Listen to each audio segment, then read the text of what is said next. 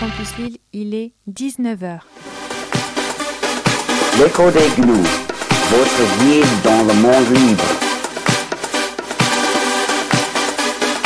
Sur Radio Campus 106.6, le libre n'est pas une jungle.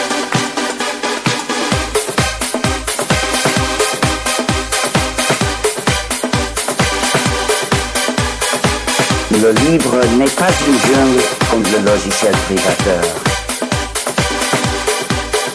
L'écho des gnous.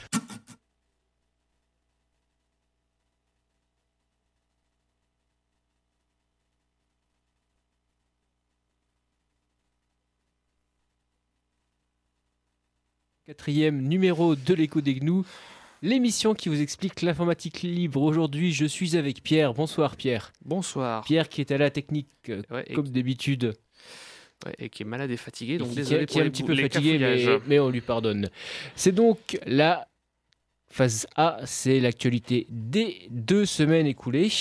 On va commencer tout de suite avec de l'actualité sur la vie privée, avec une très bonne nouvelle qui nous vient donc du tribunal administratif de Marseille, donc chargé de trancher les litiges entre les citoyens et l'administration.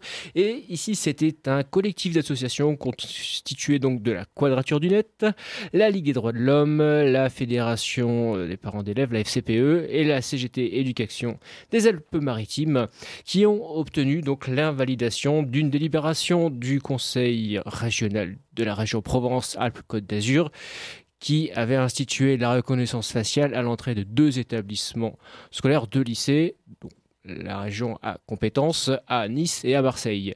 Vous en avez sans doute entendu parler. Dans un premier temps, le tribunal administratif a statué que euh, la région est incompétente en matière d'encadrement et de surveillance des élèves. C'est un premier point. Et second point, le tribunal a considéré que cette décision, en tout cas l'instauration de la reconnaissance faciale, ne respectait pas le référentiel général de protection des données, le fameux RGPD. Alors, vous avez sans doute entendu parler, que vous peu. vivez régulièrement avec les bannières euh, vous demandant euh, votre consentement euh, pour accepter les cookies sur les sites internet, c'est-à-dire que c'est le plus visible. Les petites mentions un peu partout maintenant, vous voyez RGPD partout, Attention, hein, le, RGPD par-ci, RGPD par-là. le RGPD a imposé ces bannières. Ces bannières, les- ils se sont, mis- ils sont mis à voir les miquettes et à mettre les bannières parce que d'un coup, les sanctions devenaient plus importantes à cause du RGPD. J'ai pas dit que c'est le RGPD. Enfin, Il y a quand même un lien de cause à effet entre l'adoption du RGPD et l'apparition de ces bannières, même si c'est pas une c'est pas automatique Hmm. de par la loi. On reparlera d'ailleurs du RGPD un petit peu plus tard et de Google. Voilà, pour le moment, on va rester sur le sujet. Et donc, dans un deuxième temps, la CNIL a souligné qu'il n'y a pas vraiment de consentement valable de la part des élèves, puisque c'est le lycée qui demande aux, lyc- aux lycéens de faire signer et que entre la direction du lycée et euh, les élèves, il y a un lien de subordination.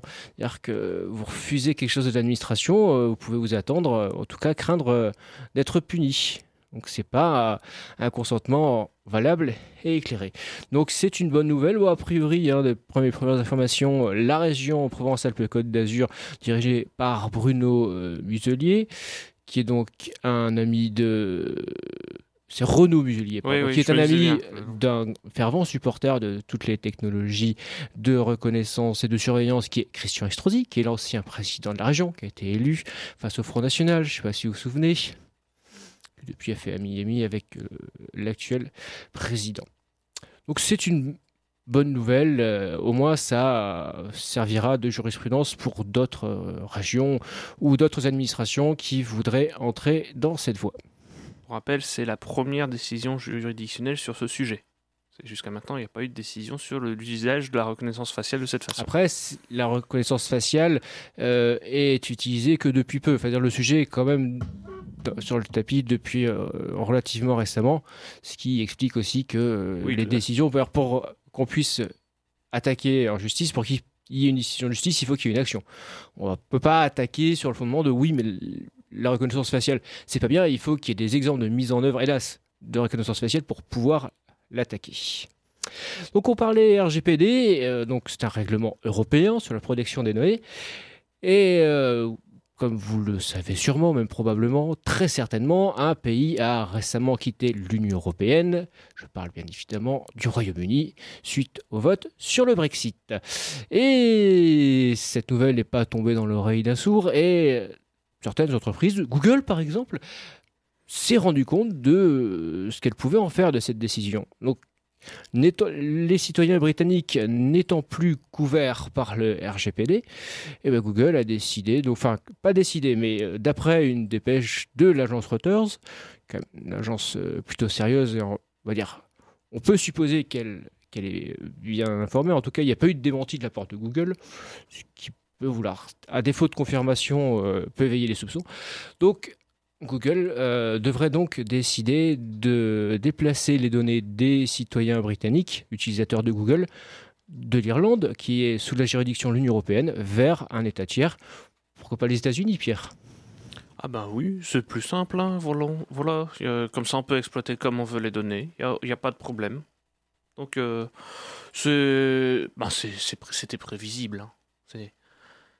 Après, c'est là où c'est drôle, c'est que à la base, il y, avait eu une crainte lors, de la mise en place du RGPD que, ben, effectivement, les entreprises fuient comme ça massivement, mais le texte, justement, protège de ce point de vue-là, et donc, ben, ils n'ont pas pu le faire. Là, maintenant, ben, on voit que, ben, première conséquence, enfin, c'est une première conséquence visible pour nous du point de vue des libertés numériques, c'est une première conséquence du Brexit, c'est que, ben, on peut faire ce qu'on veut, on n'a plus les règles européennes pour nous brider.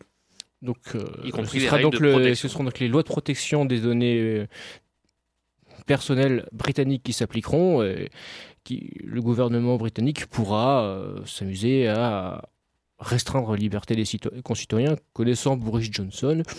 Du pourquoi pas? Ah non, de la part du Parti conservateur britannique, on peut s'attendre à beaucoup de choses. ils ont plutôt l'intention de, de, mettre toutes les données sur, en juridiction américaine. Hein. Directement. C'est plus simple. Ah, voilà. on va pas s'embêter. La simplification administrative, c'est un argument de vente du Brexit. Je sais pas si c'était voulu dans ce sens-là. Il y a beaucoup de choses qui ne sont pas forcément dans le sens dans lequel les Britanniques voulaient. On va parler encore bah, des États-Unis, tiens, et Firefox qui active le DNS over HTTPS par défaut euh, pour les utilisateurs américains. À fait. Alors il y a une bonne raison de le faire d'abord aux États-Unis avant l'Europe. C'est qu'aux États-Unis, ils n'ont pas. Alors déjà, en Europe, on a un texte qui défend la neutralité du net, même si c'est pas une défense aussi forte que ce qu'on aurait pu vouloir, etc. Il y a quand même une défense qui existe. Les opérateurs n'ont pas le droit de faire n'importe quoi. Aux États-Unis, c'est pas du tout le cas aux États-Unis, les opérateurs ont quand même le droit de beaucoup jouer avec le réseau s'ils veulent. Et en l'occurrence, il y a un jeu qui est souvent fait par les opérateurs au niveau de la résolution des noms de domaine, donc le DNS. Donc ce qui traduit par exemple quand vous alliez sur radiocampusLille.com, ça traduit l'adresse en 1, 2, 3, 4 par exemple. Et donc les opérateurs, ils jouent beaucoup sur le DNS aux États-Unis. Si vous allez sur euh, euh, Trucmuche, Ouais, non, ça va exister, ça, je parie. Si vous, tapez un nom de domaine au hasard sur votre ordinateur et que vous essayez d'y aller en Europe, à part hum, configuration étrange de, votre navigateur web, vous, vous arriverez sur une page qui vous dit ce domaine n'existe pas. Une page d'erreur du navigateur qui dit ce domaine n'existe pas. Vous faites la même chose chez la plupart des opérateurs aux États-Unis. Vous n'arriverez pas sur une page qui dit ce domaine n'existe pas, une page d'erreur de votre navigateur. Vous allez arriver sur une page de votre fournisseur d'accès Internet qui vous dit ce domaine n'existe pas et qui vous affiche quelques kilos de pub autour. Il n'y a pas de petit profit. Ça s'appelle un DNS menteur. C'est extrêmement fréquent aux États-Unis, malheureusement, parce que la neutralité du n'existe pas. Et du coup, ben, Firefox a décidé, pour se protéger contre ça et aussi pour prémunir l'anonymat des utilisateurs, c'est le deuxième point qui est assez important, parce que les requêtes DNS sont en clair. Par défaut, c'est quand on essaye de se connecter à. Euh, radio campuslille.com. Notre ordinateur envoie à l'équipement réseau qu'il connaît, qui est conçu pour résoudre les noms, il lui envoie la demande campuslille.com, c'est quelle adresse, et cette demande-là est envoyée en clair. Et derrière, elle arrive en clair auprès de votre fournisseur d'accès Internet. alors non pas de savoir ce que vous consultez précisément sur le site, mais au moins, ça permet de savoir quel site vous consultez. Tout à fait, ça permet de savoir quel site avec des S Et c'est quand même une information très sensible. Et donc, bah là, justement, le fait que ce soit du DNS over HTTPS, donc ce sera du trafic en plus qui sera chiffré. Donc ça fait, du point de vue du point de vue d'un administrateur réseau, du point de vue du respect des protocoles réseau, c'est dégueulasse de devoir faire ça, mais bah, on n'a pas trop le choix, hélas. Et donc, par défaut, parce en général, même en France, hein, quand vous utilisez euh, Internet, vous utilisez les serveurs DNS de votre fournisseur d'accès. Vous pouvez en paramétrer d'autres, mais par défaut, en général, c'est celui de votre fournisseur d'accès. Donc, si je comprends bien, Pierre, euh, Firefox va rediriger vers d'autres serveurs DNS. Tout à fait. C'est là, c'est et là, c'est la controverse, on va dire, dans cette euh, solution, c'est que bah, ils ont dû se tourner vers un fournisseur de serveurs. Enfin, un fournisseur- 8.8.8.8.8. Non, parce que ce, n'est pas du DNS over. Enfin, c'est pas juste rediriger. Il faut que le serveur DNS supporte cette fonctionnalité également. Voilà, et justement, aujourd'hui, la fondation Mozilla a signé avec euh, un, opérateur du cloud qui s'appelle Cloudflare. Ils ont signé avec eux pour que Cloudflare fournisse ce service à l'ensemble des utilisateurs de Firefox en s'engageant sur un ensemble de points précis sur le respect de la vie privée. Mais ça revient quand même à faire confiance à cet opérateur-là. Même s'il a signé avec Mozilla, ça revient à accorder de la confiance à cet opérateur. Est-ce que c'est une bonne solution? Ben, on va dire que c'est un compromis, quoi. Alors, n'importe qui sera libre d'avoir son serveur alternatif et de le référencer dans son Firefox. Cette fonctionnalité, elle, est- présente. Mais aujourd'hui, il n'y a que cet opérateur-là et c'est- très dommageable, je trouve, malheureusement. Et question, je sais, tu penses, je pense pas que tu l'aies dit, mais comment euh, Firefox va déterminer, euh, on se trouve en fonction tout simplement euh, une requête. comment Firefox va déterminer en fait où vous vous trouvez? Quel opérateur contacter ou comment, ou Euh, comment va se La traduire le- localisation. Oh, on parle des utilisateurs américains, mais euh, Ah, ça, Firefox. du coup Firefox lance une, euh, une requête vers un de ses serveurs et en fonction de la localisation de l'IP va définir où vous êtes? Euh, ça, ils le font depuis toujours. Ça s'appelle notamment, c'est ce qui est nécessaire pour la localisation, pour euh, ce qui s'appelle la localisation. Mais la- l'application des, des paramètres locaux. Je- ton ordinateur, normalement, tu l'as réglé pour dire que tu es en France. Moi je pensais que c'était en fonction des paramètres de la machine. Bah, ça va, C'est ça le va être- paramètre de la machine, d'accord. Normalement, c'est- les paramètres de la machine qui permettent de savoir où est-ce que c'est installé. Après, euh, il y a, il y a- Si déclaré- c'est un ensemble Hmm. d'éléments. Tu prends ce qui a été déclaré, tu prends l'adresse IP, tu prends l'heure, tu prends tous les paramètres en- ensemble, tu fais un mélange et tu dis bon, a priori c'est la France, a priori c'est les États-Unis. Ça, c'est- pas, c'est c'est la, la popote interne de Mozilla, on va dire, et c'est une popote qui est très courante et qui pose pas de problème outre mesure. Parce que Mozilla fait déjà une séparation sur la page d'accueil par défaut, enfin sur le moteur de recherche par défaut, selon le pays. Puisqu'ils ont des accords commerciaux avec euh, Google, avec Yahoo. Non, mais c'est vrai, on sait quand même. Firefox connaît quand même des, potentiellement des informations. Mozilla connaît des informations sur vous. Voilà. Mine de rien. Déjà, le pays dans lequel vous vous trouvez. On s'appelle. Ouais, vrai. après, euh, dans ce cas, faut pas, vaut mieux pas lancer le moins de logiciels. Parce que le tient. logiciels peut avoir des informations sur vous. On reste sur la sur l'Union européenne. L'Union européenne souhaite réguler les entreprises de la tech globale, Pierre. Tout à fait. guillemets. Oui, Bah, oui, parce que moi je déteste la- l'appellation euh, les entreprises de la tech, mais j'ai pas trouvé de meilleure traduction pour le titre. Donc euh, l'Union européenne est en train d'envisager un ensemble de règles auxquelles seraient soumises euh, les entreprises euh, américaines, chinoises ou autres qui souhaitent déployer des, de- des technologies à base c'est la mode, à base d'intelligence artificielle ou toute autre grande technologie qui souhaitent les déployer en Europe. Leur, objectif serait de mettre un ensemble de règles pour notamment imposer une localisation des données en Europe, pour imposer le fait d'avoir du coup de, ben, de, un pouvoir européen fort sur, sur ce qui est fait avec nos données. Pour que les, les données de chaque internaute européen, des utilisateurs européens de manière générale, soient plus exportées et minées, on va dire, dans d'autres pays, pour que la, valeur ajoutée soit créée en Europe. Donc c'est c'est une décision purement économique, hein, de ce que j'en ai vu. C'est pas une décision qui est basée sur euh, une idée de défense de la vie privée, qui est basée sur une, dé- une idée de défense de valeurs spécifiques. C'est vraiment une idée économique, mais ça reste un bon un pas en avant, je trouve. C'est une bonne chose, on va dire, pour essayer de faire que euh, ben, on arrête de se laisser piller par euh, les États-Unis ou par les, Et pendant cela. Mark Zuckerberg plaide pour une régulation des utilisateurs. Ça, c'est original. C'est- Ah non, non, non.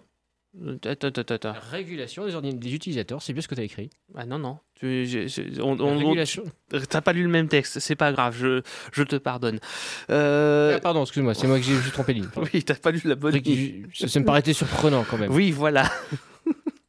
Donc, euh, Zuzu a décidé de. a refait encore. hein, ça, ça, j'a- j'adore de la part de, Zuckerberg.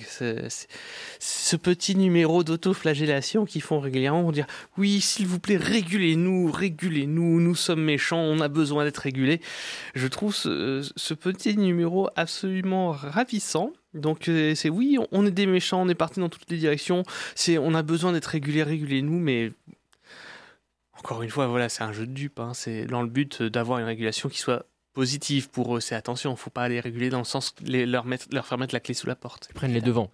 Voilà. c'est ce qui peut se comprendre de leur point de vue. Oui, oui, mais voilà, je trouve c'est c'est toujours bon, je trouve, de rappeler ce petit jeu à la con hein, auquel ils jouent tous en ce moment. Puis à côté de ça. Je- J'enchaîne, hein, du coup. euh, on a euh, l'avocat général. Alors, euh, tu as traduit General Attorney ouais, Ouais, c'est plutôt ouais, c'est le ministère de la ministre de la Justice, tu veux. ouais, mais écoute, moi j'en sais rien. Je C'est compliqué. J'ai pas, je connais pas le système judiciaire américain. hein.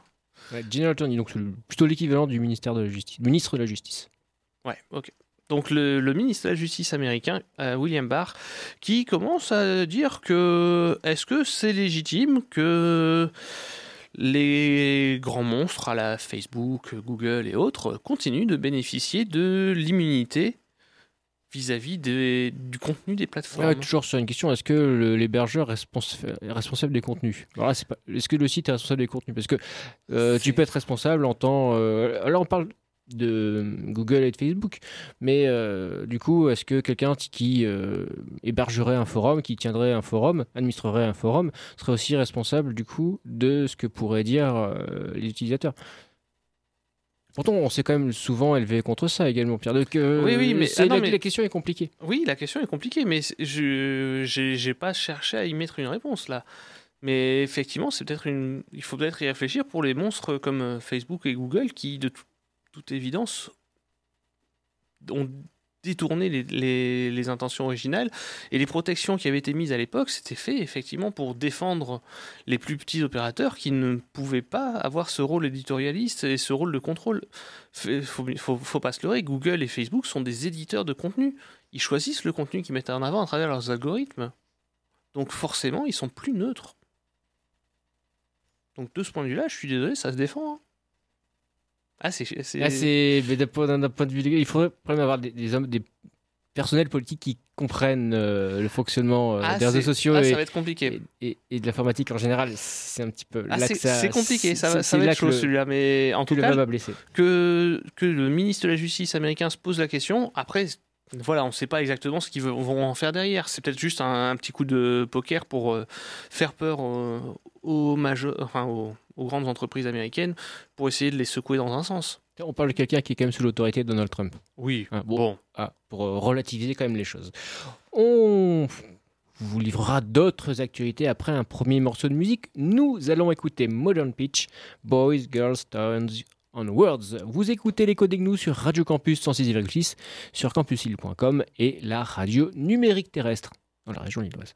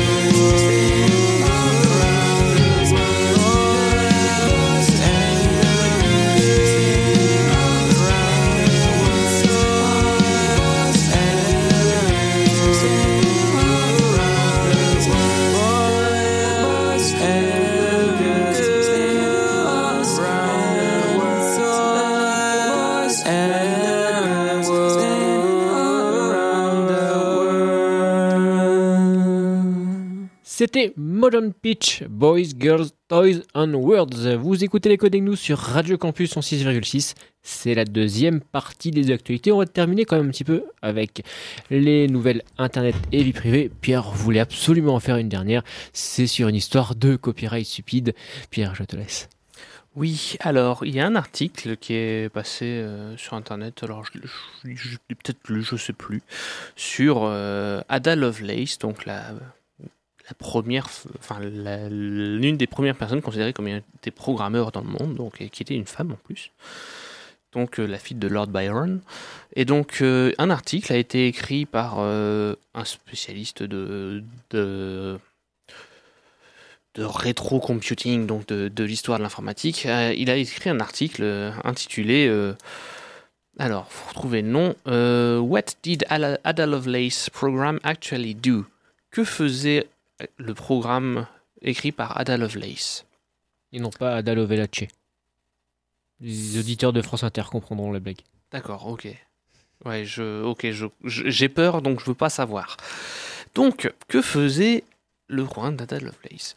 Vous allez me dire, oui, ok, bon, c'est de, de- de l'article technique euh, classique, voilà. Sauf que, il y a eu une petite blague. L'article en question de, donc de Sinclair, c'est le nom de la personne, son article s'est fait bloquer sur, euh, alors, sur Google. Il a été retiré de l'index de Google de force à cause d'un copyright et une plainte euh, envoyée par Rights Hero, qui est une, entreprise euh, de lutte contre le piratage, alors, qui a été mandatée par l'entreprise ZTV, donc qui est une chaîne de télévision payante euh, indienne, et qui édite en Inde Dance India Dan- Dance. Pardon, j'ai une prononciation anglaise dégueulasse. Donc, euh, Danse Inde Danse, abrégé en DID. Et donc, sur la base de DID. Dance India Ouais, ouais, Dance, mais. euh, je- DID, Ouais. trois lettres, Did, ah, what? Did. Oh Et donc, Dieu. Voilà, l'article What did Ada Lovelace program actually do? C'est-à-dire que là, en fait, des titres anglais, il va falloir désindexer une bonne tripotée alors. Ouais, ça, ça C'est-à-dire qu'on parle quand même pas d'un- d'un d'un mot très peu usité de la langue anglaise. Ben, pour, pour les moins anglophones euh, de nos auditeurs, hein, c'est comme si là j'avais dit euh, oui, ils ont utilisé le, le mot fait, le verbe faire dans le titre, c'est interdit. Ah, le participe passé. Le participe passé, oui. Bon, après on a une conjugaison qui est un peu plus chiante, donc qui d'un point de vue copyright, elle serait, elle serait plus dure à protéger. Mais voilà, je trouve, je trouve la, la situation fort cocasse et je trouvais que ça méritait d'être évoqué. Hein, je... Il n'y a, rien d'autre à dire, hein, c'est vraiment de la débilité profonde et ça prouve à quel point ben, les systèmes automatisés, c'est de la merde. c'est tout, ça ne marche pas. Et après, on... On avait quand même beaucoup de preuves. Alors, le grand classique sur euh, YouTube, hein, c'est les vidéos euh, qui sont euh, entre guillemets retirées pour cause de il y a quelques notes de musique qui violent le copyright de je ne sais quel major de la musique. attention, sur YouTube, il y a même des vidéos de bruit blanc qui ont été Oui, dénoncées celle-là, comme... c'était quand même la plus belle. Et voilà, c'est c'est- c'est- c'est J'ai tragique. même mémoires un spot du gouvernement qui avait été retiré. Je crois une éducation de je sais plus quel homme politique qui avait été également retiré. Ça, C'était magnifique. Voilà. On en a fini avec Internet et la vie privée. Ouais, on on va continuer fini, mais- avec la sécurité. Bon, on parle toujours d'Internet. Vous savez que nos autorités ne sont jamais euh, très copines avec le principe de chiffrement de bout en bout pour tout le monde, et en particulier le ministre de l'Intérieur. Et en plus, quand le, ministre de l'Intérieur est Christophe Castaner, vous pouvez vous attendre au pire. Ouais, ouais, c'est fort sympathique. Donc, euh, il a été interrogé par un député euh, La République En Marche euh, donc, euh, sur les capacités des autorités face bah, à toutes les messageries modernes, à la Snapchat, WhatsApp, Instagram et, et autres daubes centralisées, rappelle. Et donc, euh, notre cher ministre de l'Intérieur a indiqué qu'il y avait quatre moyens d'action. Donc, euh, il explique, euh, dans, son exposé de la situation, effectivement, il confirme que l'accès aux, données des communications chiffrées de bout en bout est un défi, puisque normalement, seuls les utilisateurs ont accès aux données échangées, seuls les utilisateurs ayant part à la communication. Parce que sinon, c'est chiffré, mais le Mm. chiffrement n'a pas grand sens si quelqu'un a la clé entre les deux. Voilà, hein, moi je dis le chiffrement de bout en bout sur des plateformes comme WhatsApp ou Instagram, non, c'est une blague. C'est bon, faut arrêter les conneries, c'est le chiffrement de bout en bout n'a de sens que quand on maîtrise les, terminaux et que c'est l'application vraiment sur le terminal qui envoie les données chiffrées et qu'on peut le prouver. À ma, connaissance, les plateformes ayant, étant des plateformes fermées, leur logiciel fermé, on ne peut rien prouver. Bref, admettons. Et donc, les autorités ont plusieurs moyens. Alors, il faut soit faire une saisie du terminal, il faut demander à participer aux échanges sous pseudonyme et donc s'infiltrer, ce qui est compliqué. Une autre technique est aussi prévue dans les textes, et éventuellement, c'est la mise en place d'un cheval de Troie sur les terminaux. Donc là aussi, c'est assez compliqué. Et du coup, là, dans sa réponse, la quatrième voie est, émise dans le texte. Ils disent, oui, donc euh, une, voie plus ambitieuse, ça serait donc d'introduire des backdoors, donc un moyen de déchiffrer les données lors de leur transit entre plusieurs terminaux. Et ils ont révélé que euh, il y a des négociations qui ne sont pas rendues publiques, mais qui ont lieu avec les concepteurs des différentes solutions de messagerie pour mettre en place de telles euh, portes dérobées. C'est étonnant. C'est étonnant. Je, je tombe de mon siège. Je tombe de mon siège. Non, bon, ce qui est cool, c'est qu'ils avouent, quoi. Jusqu'à maintenant, ils disaient, oui, il faudrait le faire. Ils parlaient de faire des, des agences gouvernementales telles que l'ANSI leur répètent tout de même que euh, mettre une backdoor ce qui ne serait connu que des autorités, c'est complètement stupide. Parce que Voilà. du coup, on compromet toute la sécurité du système. Mais bon, Y compris, du coup, des échanges comme, euh, euh, sensibles. on leur explique, c'est comme je sais pas, introduire dans un texte législatif une faille juridique qui serait connue euh, que euh, du parquet et pas des avocats de la défense. Voilà, c'est à peu près aussi stupide que ça pour ceux Oui, qui mettent un peu mais droit dans leur moi, vie. je, moi, je sais pas quoi dire face à un con comme ça. hein. Face à Christophe Castaner, je pense qu'il n'aime pas, a, a pas grand chose à faire. Plus, plus qu'à attendre qu'on change le ministre de l'Intérieur. Si ça se trouve, on peut encore en avoir un pire en, en 2017. Euh, 2022, pardon. Excuse-moi, je. Quelques... J'excuse-moi, ah, je, je, je- force de faire des élections. Moi, je- Ouais, ouais. On Voilà. sait plus où on en est. Bon. Une petite boulette. Alors, tous ceux qui ont un petit peu fait de code informatique euh, dans leur vie, euh, et notamment à titre professionnel, de temps en temps, on sait pas mieux faire, en tout cas on n'a pas le temps de faire mieux, donc on va laisser une ligne de code. C'est peut-être pas l'idéal, mais on va quand même mettre un petit commentaire tout doux, faut quand même améliorer ça. Sauf qu'à un moment, euh, quand on traite de sécurité, faut finir par le faire, n'est-ce pas Pierre? Je parle pas, c'est pas Pierre qui a fait les boulettes. Hein. Non, c'est je pas de moi la boulette. Il y a une faille de sécurité. Alors, c'est un composant dans le noyau Linux qui est utilisé depuis des années, surtout par les opérateurs de cloud. C'est surtout eux qui sont concernés, hein, les utilisateurs finaux beaucoup moins. Et petite boulette à l'époque, donc quand ils ont introduit une, fonctionnalité de, virtualisation donc pour euh, les processeurs Intel, ils avaient fait un bout de code, ils avaient fait le code minimaliste. Puis après, ils avaient fait ouais, euh, bon, on va pas faire le code complet. Ils avaient mis un commentaire euh, tout doux. il faut vérifier plus de cas. Il faut gérer plus de cas. Et ils n'ont pas fait la suite. Ils ont oublié. Et du coup, ben, quelques années plus tard, euh, ben, il y a quelqu'un qui s'est rendu compte que, ah merde, en fait, là, il y a une grosse faille de sécurité qu'on peut utiliser du coup, parce que ben, ils ont oublié. je, trouvais ça assez cocasse de pointer une faille de sécurité. Alors, pour le coup, ben, c'est un peu la honte, hein, c'est une faille de sécurité dans le noyau Linux quand même. Mais euh, voilà, c'est la petite faille de sécurité de. Ah, on a, on- pardon, on a oublié de finir. je la trouvais rigolote celle-là. Alors, une nouvelle qui n'étonnera personne de ceux qui travaillent à l'entreprise, c'est-à-dire quand même beaucoup de gens ici. Euh, la sécurité des mots de passe en entreprise, c'est franchement lamentable. Ouais, c'est une façon de le dire, ça. Donc, euh, quiconque a déjà travaillé en entreprise a déjà vu des mots de passe faibles, des mots de passe euh, mis sur un post-it euh, sur, le, sur le clavier, l'écran sous le clavier, voir le planning des futurs mots de passe affichés dans voilà, la salle. oui, c'est. Euh, c'est- Ça aussi, c'est euh, même, euh, je dirais même les RSSI, enfin les, gens spécialistes de la sécurité informatique en, en entreprise et qui sont point de vue utilisateur le reconnaissent. hein.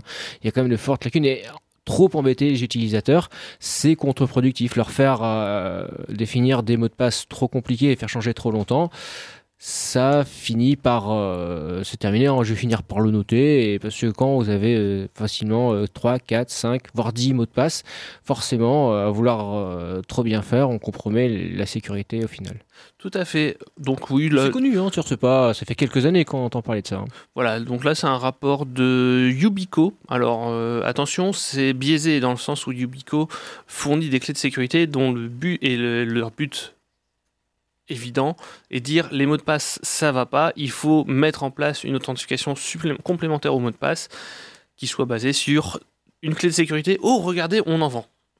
Attention, ils sont pas neutres. Mais toujours est-il que voilà, c'est une bonne piqûre de rappel sur les différents problèmes.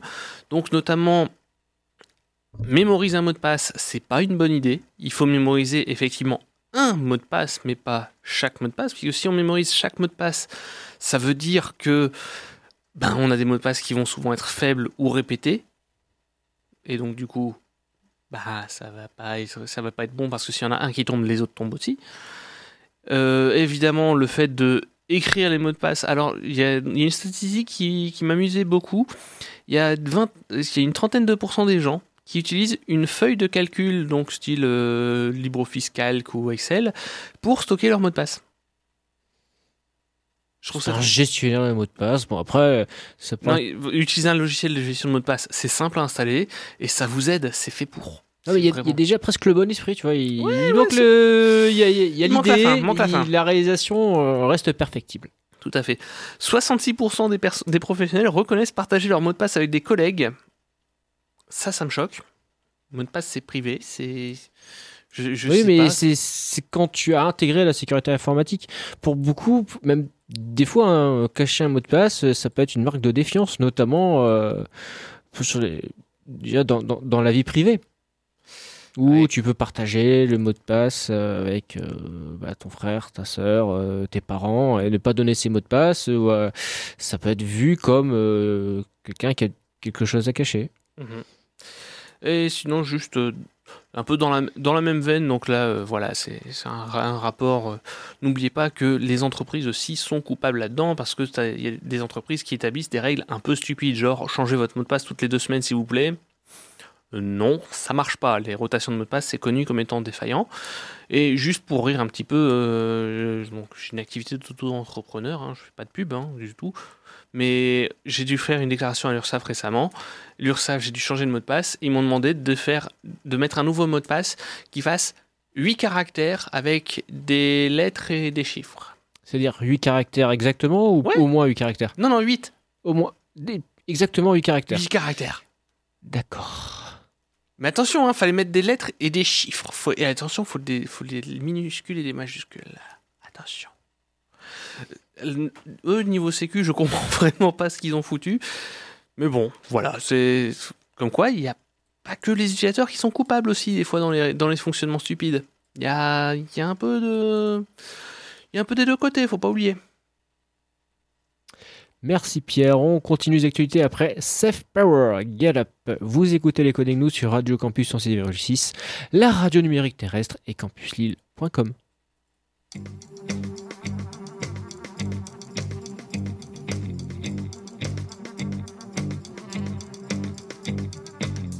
I see you looking in my direction. You keep on feeling me out. The one you're talking to can hold your attention. He don't know what you're about. The way you move, it's like you know what I'm thinking. You're in my head and I don't mind.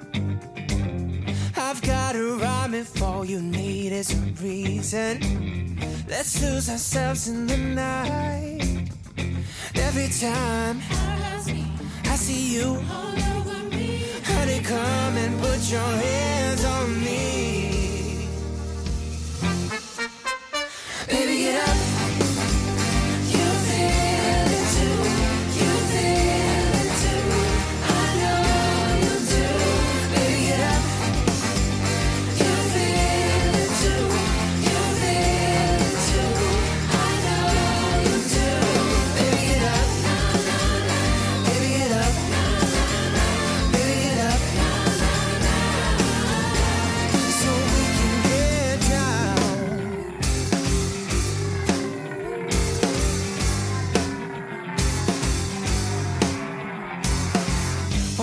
In circles when we're bound to collide? Let's close the distance in an instant, you're mine. You've made it clear that you're not looking for love. Girl, if you're thirsty, I can fill up your cup. Baby, get up. You feel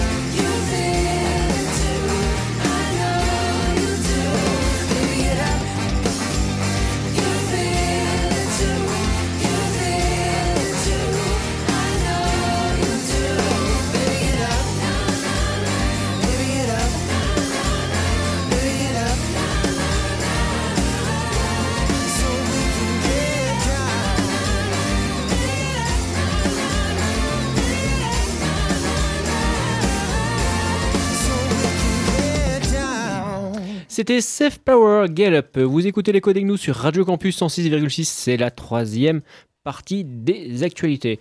On parlait d'une nouvelle euh, assez rigolote en provenance de nos facétieux amis bretons. Vous connaissez tous le projet OpenStreetMap, qui est donc un projet de cartographie libre. C'est un peu le Wikipédia de la cartographie. C'est pas un peu, c'est le Wikipédia de la cartographie. Donc, euh, qui permet notamment des utilisations diverses et variées, soit en tant que carte comme euh, Google Maps, ou à des projets, à des applications qui gèrent ce qu'on appelle les calques. Donc, vous pouvez euh, varier le niveau d'informations qui sont utilisées ou affichées. Et nos amis bretons ont lancé un OpenStreetMap en breton. Donc, vous avez euh, un mode où le nom des toponymes, donc des noms de villes, sont traduits en breton. Donc, c'est sur euh, openstreetmap.bzh. Évidemment. Ah, évidemment, puisqu'ils ont leur euh, extension euh, internet. Donc le rendu, donc c'est le moteur de rendu d'OpenStreetMap, hein, celui que vous voulez avec donc les noms. Alors bizarrement, je sais pas si euh, c'est trop loin pour eux, mais les noms de villes de la région sont pas traduits. Non, mais ils sont mais- même pas affichés, donc ils doivent pas connaître. Dire que l'île c'est trop loin pour eux. Voilà, en fait, pour, pour une, une raison plus technique, en fait, sur, les, sur chaque élément, on appelle ça des nœuds dans OpenStreetMap, sur chaque nœud, il y a un ensemble de propriétés qui sont associées. Et dans ces propriétés, il y a le nom, et le nom euh, doit être indiqué avec une propriété, et on peut préciser le nom dans différentes langues, en fait. Il y a le nom, euh, mettons, en Belgique, on mettra tout le temps un nom français, un nom flamand, un nom allemand, normalement, puisque la Belgique a trois langues. En France, là, chaque fois que euh, moi j'ai fait de la cartographie, j'ai mis uniquement les noms français, mais euh, rien n'empêche les utilisateurs de rajouter des noms bretons. Et ils sont quand même allés jusqu'à mettre un nom breton pour Perpignan, pour euh, je Marseille, surpris- euh, je suis surpris qu'il y a Perpignan, il y a Marseille pour l'île. euh, il y a peut-être que- Valence, il n'y a pas Lyon. Alors, le, le- le breton est aussi une langue vivante, donc il y a des, des comités, va dire, linguistiques chargés de, de créer des néologismes bretons. Oui, euh, Alors, je pense que c'est Alors ça. que l'île, pourtant, ça pourrait être traduit comme l'île, ça vient de insulae, ça vient de, de- d'une île, tout simplement. Bon, Donc, euh, je pense que là-dessus, il y a matière à créer un nom breton. Euh, l'île, par exemple, euh, il- alors je connais pas 15 traductions de l'île, mais bon, c'est Heysel en flamand, notamment. Donc, il y a bien Ah, des oui. traductions. bon, On traduira Armentières ou euh, R5 ou Pini, je pense qu'il va y avoir un petit peu plus de mal. mais- Donc voilà, donc c'est montre euh, les possibilités qu'il y a eu. Bon, alors les traductions, c'est vrai que c'est pas c'est pas nouveau. Hein. Les versions de Firefox ou de LibreOffice pour parler des logiciels emblématiques qui sont traduits dans des langues régionales, c'est pas quelque chose de nouveau, mais bon, ça montre que ça continue à vivre avec des projets tels qu'OpenStreetMap. Pierre, on parle un petit peu logiciel? Ah, il y a juste un, un truc que, que je tenais, une brève que je tenais à passer. Euh, on a appris la semaine, cette semaine euh, ou la semaine dernière, je ne sais plus, le décès de Larry Tesler. On n'en a pas parlé à ma connaissance dans les médias grand public. Donc, euh, il est décédé à l'âge de 74 ans et c'est l'inventeur d'une fonctionnalité que vous utilisez tous et toutes, quelle que soit votre plateforme, je pense. C'est l'inventeur du copier-coller et du chercher-remplacer. Il a travaillé euh, chez Xerox notamment. Et donc, euh, ah, il a travaillé aussi chez Apple, Amazon et Yahoo, mais du coup, c'est lui l'inventeur, reconnu comme étant l'inventeur de cette fonctionnalité-là. Et donc, il est décédé euh, le 20 février ou le 19 février à l'âge de 74 ans. Voilà. Et là qu'on voit que l'informatique enfin, franchit un palier générationnel, c'est qu'on commence à avoir des, grands noms de l'informatique qui euh, bah, décèdent de vieillesse. Tout à fait. Bon, même Après- si 74 ans, c'est pas très très vieux maintenant, mais Après, si je puis me permettre, euh, c'est marrant, mais on a fait tout un foin au décès de, de personnes qui avaient fait que du marketing et du business. hein, tu parles de Steve Jobs? Non, c'est pas mon genre. tu- pas- Pas c'est mon pas genre. le genre. On continue un tout petit peu de logiciel? On en- Une sale guerre entre Microsoft et Google, Pierre, que Ouais. tu veux dénoncer. Bon, non, on dénonce ah non. grave. Ah non, je dénonce pas, moi ça Tu m'amuse. t'amuses, d'accord. oui. Moi je fais chauffer la machine à popcorn, c'est pas pareil. moi, je, moi je m'en fous, je suis bénard. Donc euh, Microsoft, on en a parlé déjà, a décidé de faire une nouvelle version de son navigateur web, euh, Microsoft Edge, hein, qui a remplacé Internet Explorer déjà il y a quelques années. Ils ont fait une nouvelle version qui, est basée sur le moteur de Google Chrome. Et ils le mettent en avant de manière quelque peu agressive. Donc on en a parlé, ils le mettent en avant de manière un peu agressive vis-à-vis des utilisateurs de Firefox. Donc déjà c'est pas super gentil de leur part, mais ils y sont allés un peu plus franco avec les utilisateurs de Google et enfin les utilisateurs de Google Chrome et c'est très marrant parce que du coup Chrome, enfin Google réagit et, du coup fait des représailles et il y a une guerre qui est en train de commencer entre les deux une guerre à base de de fausses accusations, de notre navigateur il est plus sécurisé que le vôtre, vous le vôtre il est pas sécurisé sur ça. Et c'est pas le genre de guerre où l'utilisateur sort gagnant, bien évidemment. Pff, non, là franchement il n'y a pas à, gagner, à sortir gagnant. C'est une guerre de c'est une guerre de marketing et c'est une guerre de tu vois que- tu vas voir comment je vais rediriger tes utilisateurs vers chez moi tiens. Mais vraiment genre quand sur le sur euh, le moteur de recherche Bing, et si tu cherches depuis le navigateur Edge le Chrome Web Store, le premier lien te redirige vers le, le magasin d'app- d'extension, euh, le magasin d'extension de Microsoft pour Edge et pas vers, vers le, celui de Google. Attention. C'est là qu'on voit que euh, Jésus. le, le- les abus de position dominante qui peuvent euh, être faits avec les navigateurs, avec les moteurs de recherche. Voilà donc Alors là, combiné au navigateur internet, on a un peu un couple infernal.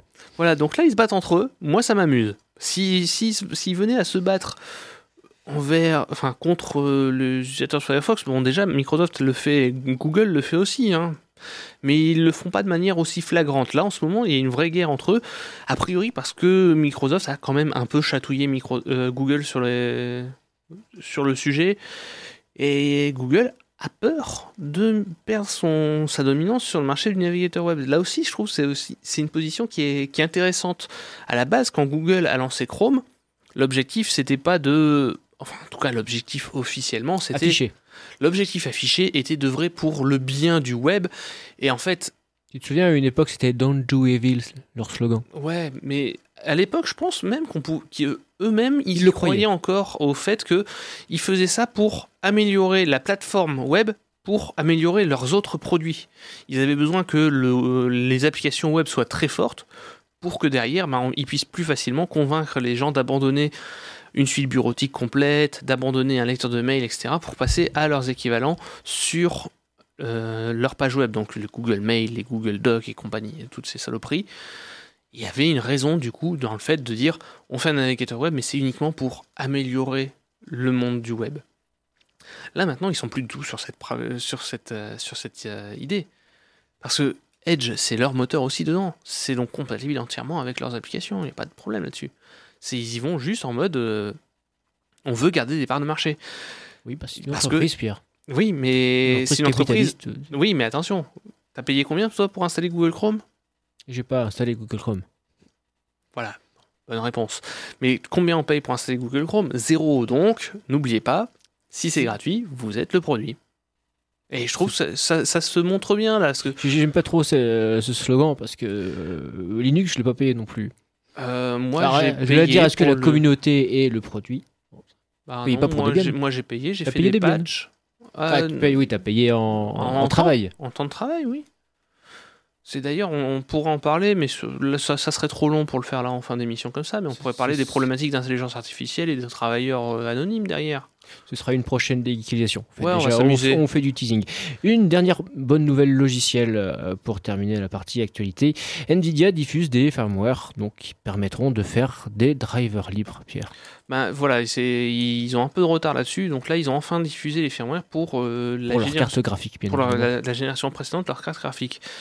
C'est, mais je me sers de ça plutôt pour illustrer un peu la triste situation autour du, pilote libre pour Nvidia. C'est que Nvidia, ils collaborent quand même pas super bien. C'est qu'ils mettent du temps. Les cartes en question, elles sont sorties il y a plusieurs mois. Il, y a, plusieurs semestres. Donc euh, c'est très long et du coup pendant tout ce temps-là, les utilisateurs de logiciels libres qui souhaitent avoir un pilote libre sur ces cartes, euh, ils n'ont pas le choix, ils doivent prendre le pilote propriétaire et faire un- une opération illégale dedans pour récupérer des firmware. Ça va pas Non, c'est pas bon. Pas beaucoup. Donc euh, Nvidia, il y a du boulot quoi encore. Donc c'est un peu plus contrasté que ça. Ah oui, petit peu plus nuancé. C'est donc la fin de notre partie actualité et c'est l'heure de la séquence que vous attendez toutes et tous. C'est l'heure de la dégeekalisation. Pierre continue sur sa tradition des titres énigmatiques de l'AMI à la PSD2 vers la disparition du nomophile. Si Oui, vous comprenez le titre, euh, n'hésitez pas à nous envoyer un mail ou à contacter un psychiatre. dg@linux.org Contacter un ou sur IRC ou aller voir. euh, non, Pierre, quand même pas. Je Non. ne permets pas euh, de, de parler ainsi de nos auditeurs Non, et non, bon. auditrices. Donc, quoi qu'est-ce que c'est que cette saloperie de titre? C'est juste, c'est une petite réflexion que je me suis faite ce matin et que je voulais partager un petit peu euh, plus en détail. C'est un, constat qui est, assez récurrent. Donc euh, là, je l'ai vu euh, à travers deux, éléments relativement récents. Donc au cours de l'année 2019 avec la PSD2. Donc la PSD2, c'est une directive des services de paiement en Europe. Et plus récemment avec une annonce de la sortie d'une nouvelle voiture par Citroën, l'Ami. Vous allez me dire quoi Qu'est-ce que c'est le rapport entre les deux et qu'est-ce que c'est la disparition du nomophile? Le nomophile, en fait, alors je n'ai même pas cherché si le mot existait vraiment. Et tu as décidé de l'inventer. Voilà, j'ai décidé de l'inventer parce que je l'aime bien. C'est l'inverse du nomophobe. Le nomophobe, c'est celui qui a une- la phobie de ne pas avoir de téléphone portable. À l'inverse, je trouve que le nomophile serait celui qui a envie de ne pas avoir de téléphone portable, qui aime ne pas avoir de téléphone portable. Il se trouve que ben, l'ami est une voiture donc avec un tableau de bord extrêmement minimaliste. Donc c'est une petite voiture élect- électrique, hein, on ça on s'en fout, je cherche pas à en faire la publicité, hein, je ne vais pas faire la publicité d'une poubelle sur roue. Pardon, non, c'est pas méchant. Euh, c'est une petite voiturette électrique qui a une particularité, c'est que le tableau de bord est minimaliste et si vous voulez avoir des informations genre sur l'autonomie de votre véhicule, vous devez avoir connecté votre téléphone portable dessus et avoir utilisé une application. Alors après, le tout sur une tablette tactile euh, pas évidente à utiliser en, en fonctionnement, ce qui est beaucoup le cas de beaucoup de, de voitures maintenant, hein, c'est carrément le smartphone Ah mais connecté en, donc en Bluetooth, je suppose. je, je veux même pas réfléchir à cet aspect-là, tu vois. C'est, on est encore au-delà d'un, point de vue stupidité, je trouve, du système. Là, voilà, je te donne le cas de l'ami. Voilà. Si tu veux avoir notamment l'autonomie de ta bagnole, il faut avoir un téléphone portable et avoir l'application installée dessus. Maintenant, la PSD2.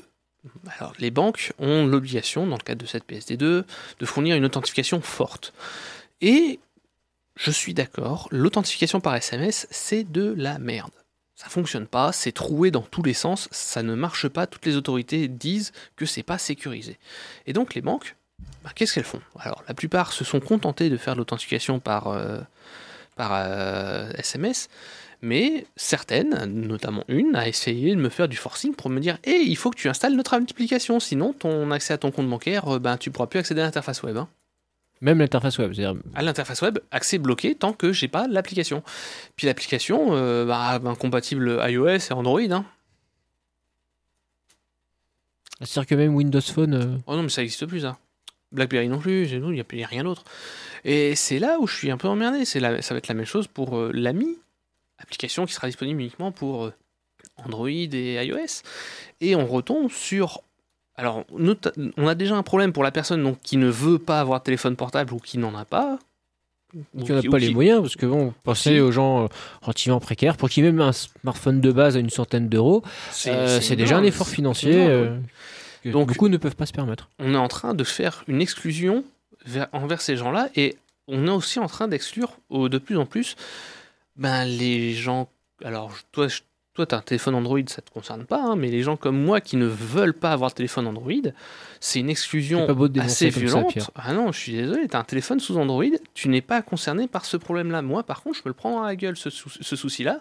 C'est que je ne tiens pas, je, euh, pardon, je tiens à ne pas avoir un téléphone Android, je tiens à avoir un système que je puisse maîtriser. Je considère que Android n'est pas maîtrisable pour, pour moi en tant qu'utilisateur. Eh bien, j'ai pas le choix. Et là où c'est encore plus vicieux, c'est que on te parle de faire, de, te demander d'installer une application Android ou iOS. Mais on te donne pas, tiens, voilà l'application installée. Ça marche pas comme ça sous, Android et iOS. On te dit, clique ici, et puis ça te redirige vers le Play Store de Google ou vers le Store d'a- d'Apple. Mais du coup, l'application, tu l'as jamais. T'as pas le fichier de l'application, tu le récupères pas.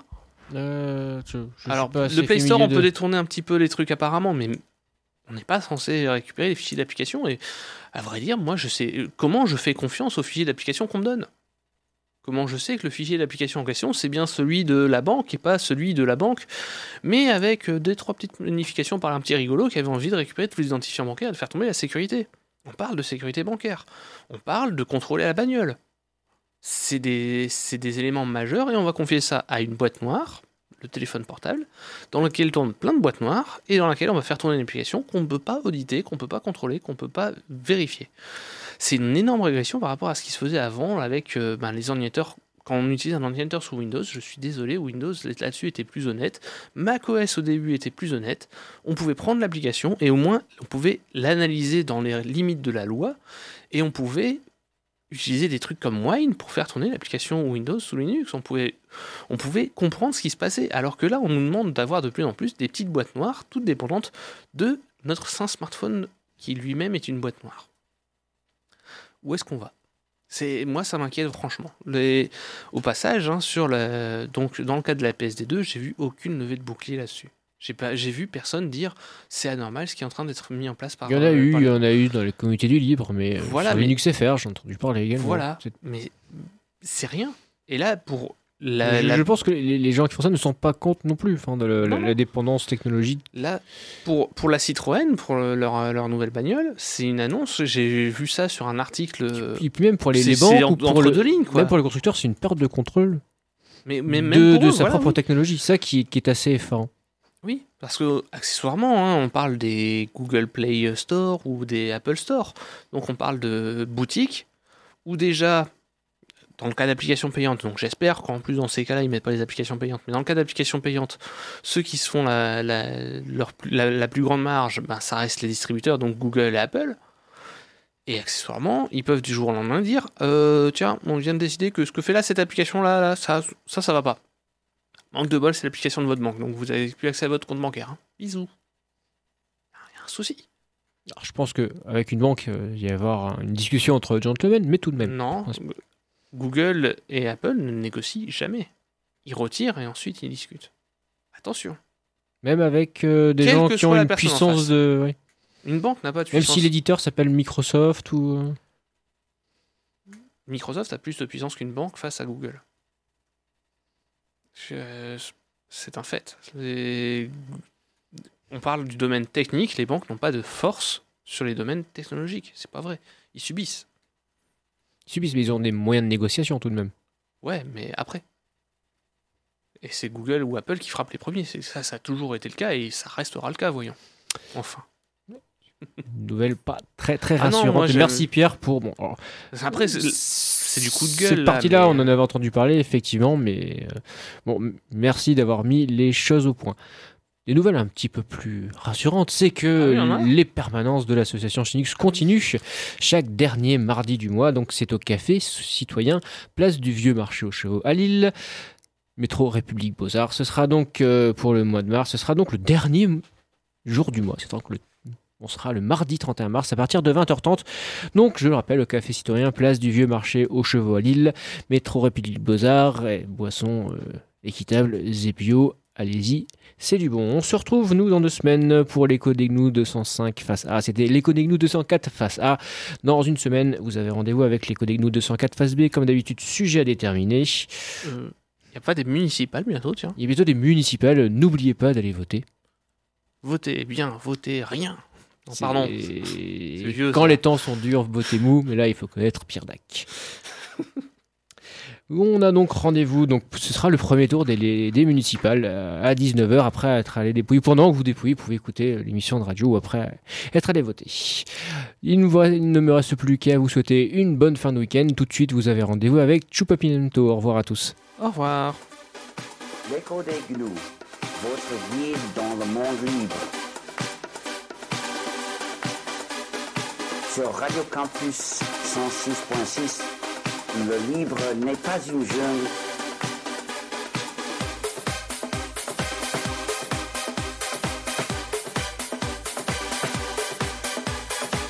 Le libre n'est pas une jungle comme le logiciel privateur. L'écho des.